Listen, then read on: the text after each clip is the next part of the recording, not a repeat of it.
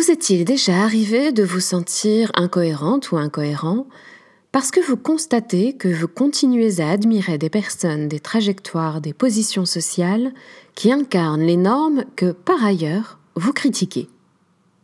Le plus souvent, on ne s'en rend pas compte quand on le fait soi-même, mais on l'observe plus facilement chez les autres, comme toujours.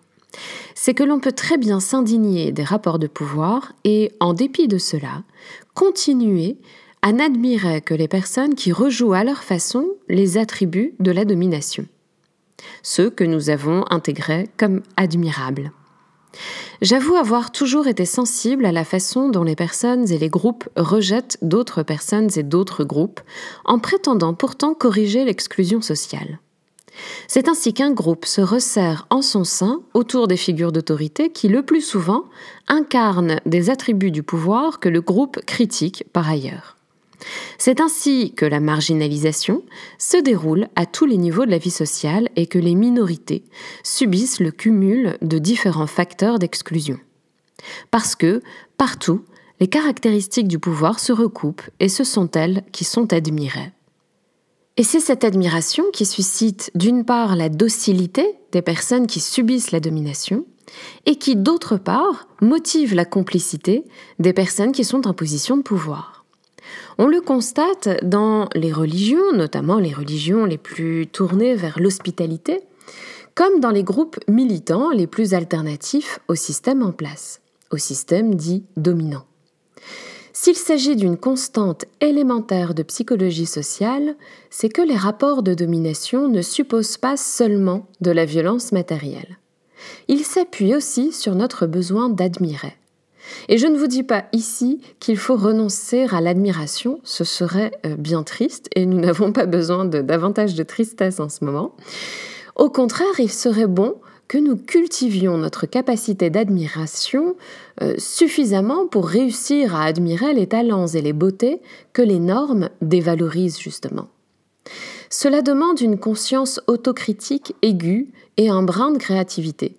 Mais tant que nous ne le faisons pas, notre admiration demeure conditionnée par notre culture et notre éducation. Par elle, nous reproduisons avec enthousiasme, avec l'enthousiasme de l'admiration, sans le savoir, les préjugés qui organisent et hiérarchisent la société.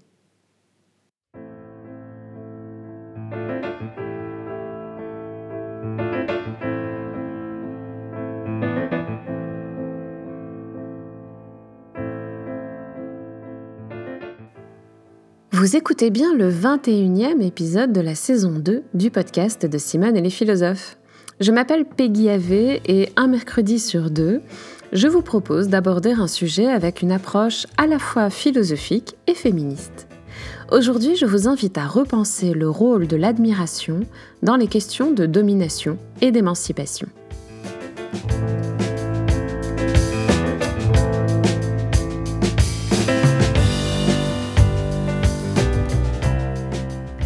Nous sommes dociles. Dans son discours sur la servitude volontaire, Étienne de la Boétie pointait du doigt de façon déconcertante notre docilité. Nous nous plaignons des personnes au pouvoir, nous pouvons les critiquer, les redouter et même les haïr. Mais comment une telle domination pourrait-elle avoir lieu sans notre participation? Eh bien, elle ne le pourrait pas. Je cite la Boétie celui qui vous maîtrise tant n'a que deux yeux, n'a que deux mains, n'a qu'un corps, et n'a autre chose que ce que le moindre homme du grand et infini nombre de nos villes, sinon que l'avantage que vous lui faites pour vous détruire. La Boétie assume et développe une idée qui ne nous fait pas très plaisir. Nous nous plaignons des tyrans, mais c'est nous qui leur donnons le pouvoir en leur obéissant. L'assujettissement, pour la Boétie, n'est pas l'effet du pouvoir d'un homme sur les autres, mais celui de l'autorité que les autres lui donnent. Nous obéissons sans qu'on y soit absolument contraint. Souvent, nous obéissons parce que nous trouvons du réconfort dans les divertissements que les chefs mettent à la disposition du peuple. Aujourd'hui, on pourrait facilement observer que la consommation joue ce rôle-là nous compensons la frustration qui est engendrée par notre docilité, par nos actes d'obéissance, par des satisfactions plus faciles à obtenir. On se contente d'apaiser notre douleur par une satisfaction rapide et facile.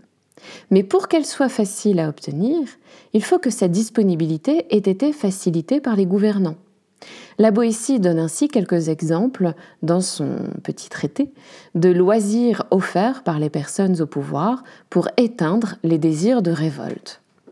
Et j'ajouterai que depuis un an, nous avons bien pris conscience du pouvoir décisionnel des autorités politico-économiques sur ce que nous pouvons ou non faire et obtenir. Mais s'il est nécessaire de prendre conscience de cette docilité qui conditionne tout rapport de pouvoir, il est aussi, voire davantage nécessaire, de comprendre ce qui conditionne cette docilité elle-même. J'avais d'ailleurs consacré l'épisode 16 de cette saison à l'un de ces éléments, à savoir la culture de la violence concrète, matérielle et physique que subissent les femmes de génération en génération et dont notre mémoire est remplie. J'avais rapidement évoqué cette idée très empirique que la peur de mourir sous les coups encourage évidemment l'obéissance et qu'il euh, faut plus qu'une prise de conscience pour en sortir. Il faut du soutien et une justice institutionnelle qui mettent un terme à cette maltraitance sexiste comme à toute autre maltraitance. Mais cela ne suffit pas non plus. La vie des normes est aussi complexe que la condition humaine. Elle se joue notamment dans notre façon d'aimer et d'aimer même ce que nous réprouvons moralement et intellectuellement. Ainsi, on peut être affectivement attaché aux figures d'autorité et aux attributs de ces figures qui pourtant nous privent de liberté. On l'observe malheureusement aussi chez les enfants maltraités qui peuvent rester longtemps victimes de leur propre attachement aux parents maltraitants. Mais on l'observe dans tous les rapports de domination. Au lieu de parler de servitude volontaire ou voulue, il faudrait plutôt comprendre la difficulté que cela représente d'admirer autre chose que ce qu'on nous a demandé d'admirer. On le comprend notamment à la lumière de ce que Freud euh, montre très bien dans son texte intitulé L'avenir d'une illusion. Selon lui, le maintien durable des rapports de domination entre classes sociales passe par l'idéalisation des figures d'autorité. Il n'y a pas de figure d'autorité, il n'y a pas de personnes au pouvoir sans cette idéalisation, sans cette projection des dominés euh, sur les dominants. Je cite euh, Freud, les opprimés peuvent être affectivement attachés à la classe dominante, ils peuvent, en dépit de leur hostilité, voir leurs idéaux dans leur maître voir leurs idéaux dans leur maître. Et ça, c'est quelque chose qu'on a un petit peu plus de mal à accepter lorsqu'on on est dans une posture de dénonciation, euh, de, révolte, d'indignation. On a du mal à euh, reconnaître dans nos propres projections ce qui contribue euh, à l'autorité des personnes qui exercent le pouvoir. L'un des freins les plus notables à l'émancipation, me semble-t-il, outre la précarité matérielle, qui reste évidemment le frein le plus tangible et, primordial, c'est à mon sens donc l'admiration qu'on continue d'avoir pour les figures d'autorité euh, que l'on critique pour autant. Encore une fois, le plus souvent sans en avoir conscience. Je ne parle pas seulement d'emprise, on pourrait euh, d'ailleurs euh, trop rapidement y voir le signe d'une fragilité psychologique. Il s'agit plutôt là d'observer, de, constater, comme le fait Freud, de constater une disposition psychique uniformément partagée, une disposition à admirer ce que le groupe admire. Je dis on au sens où même lorsqu'on a déconstruit les inégalités sociales, même lorsqu'on est consciente ou conscient des discriminations de tous ordres, il est difficile de se détacher affectivement des idéaux qui ont structuré nos représentations durant notre enfance. Spontanément, nous continuons d'admirer ce qu'on nous a présenté par le passé comme admirable.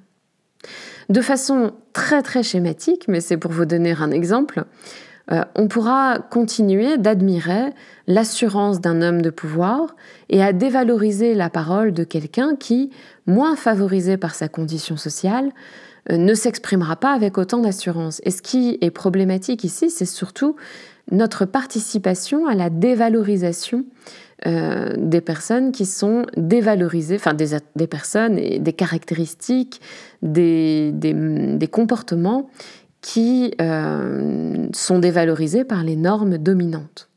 Plus encore, on pourra admirer cette assurance chez un homme et la blâmer chez une femme. On y verra dans le premier cas une marque de charisme, tandis que dans le second, on y verra le signe d'un caractère prétentieux ou trop ambitieux.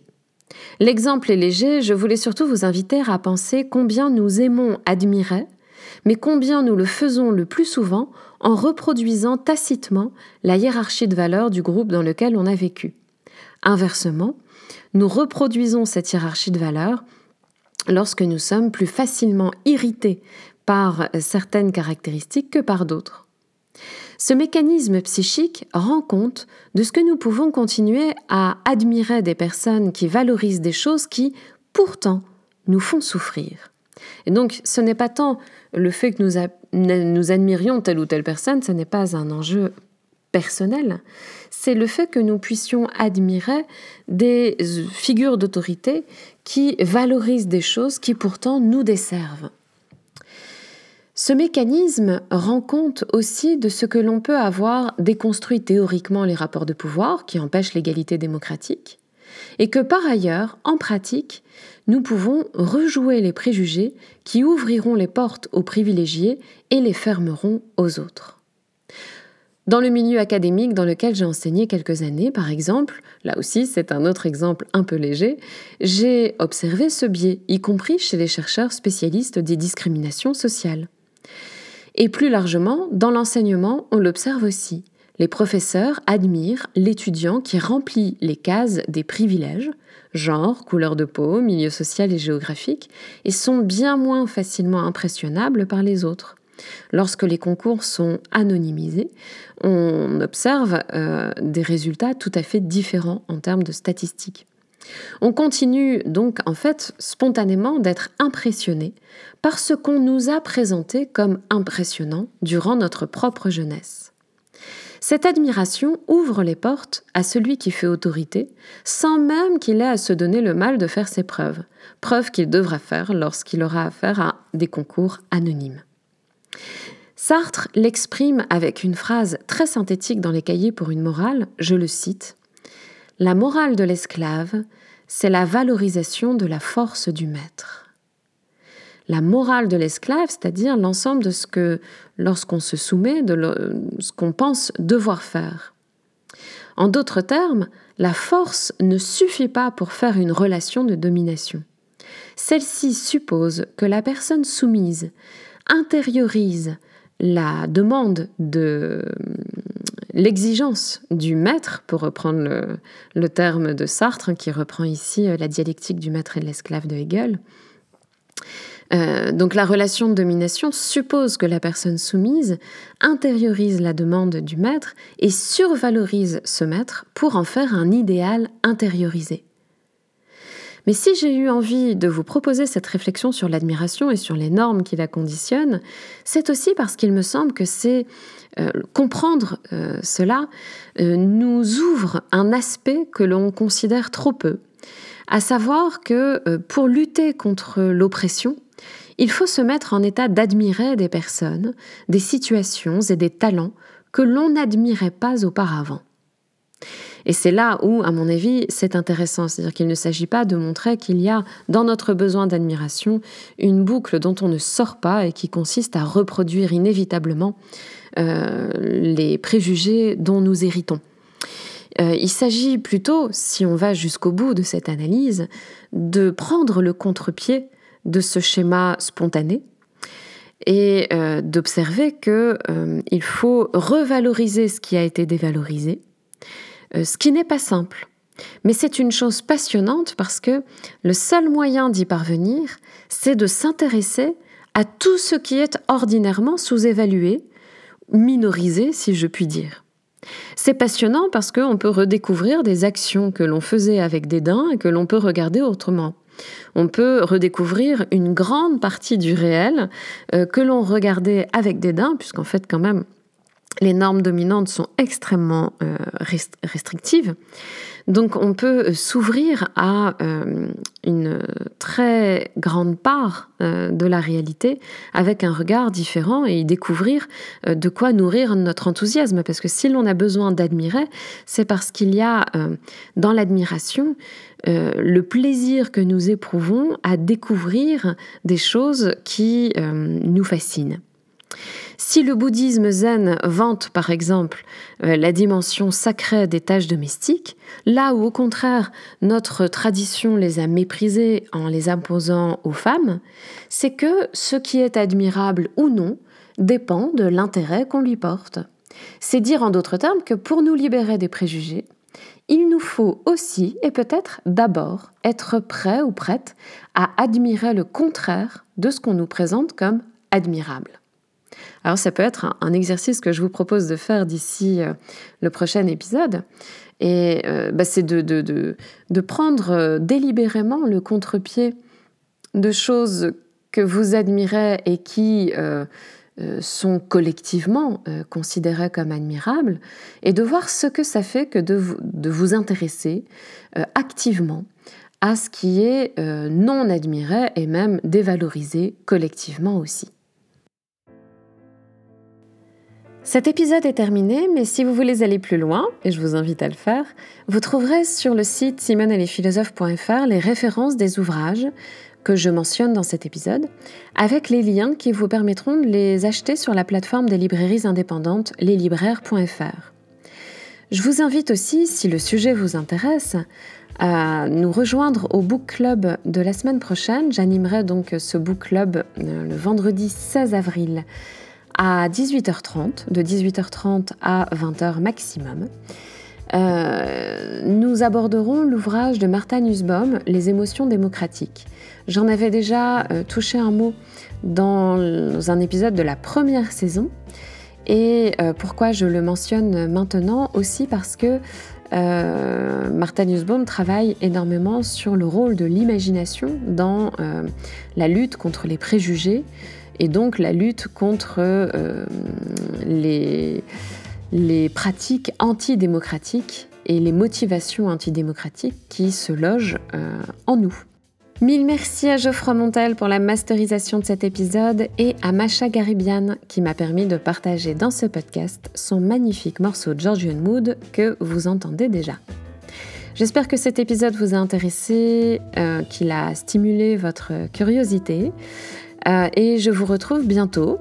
La semaine prochaine, euh, vendredi 16, donc euh, pour les personnes qui participent au book club, ou dans deux semaines pour le prochain épisode.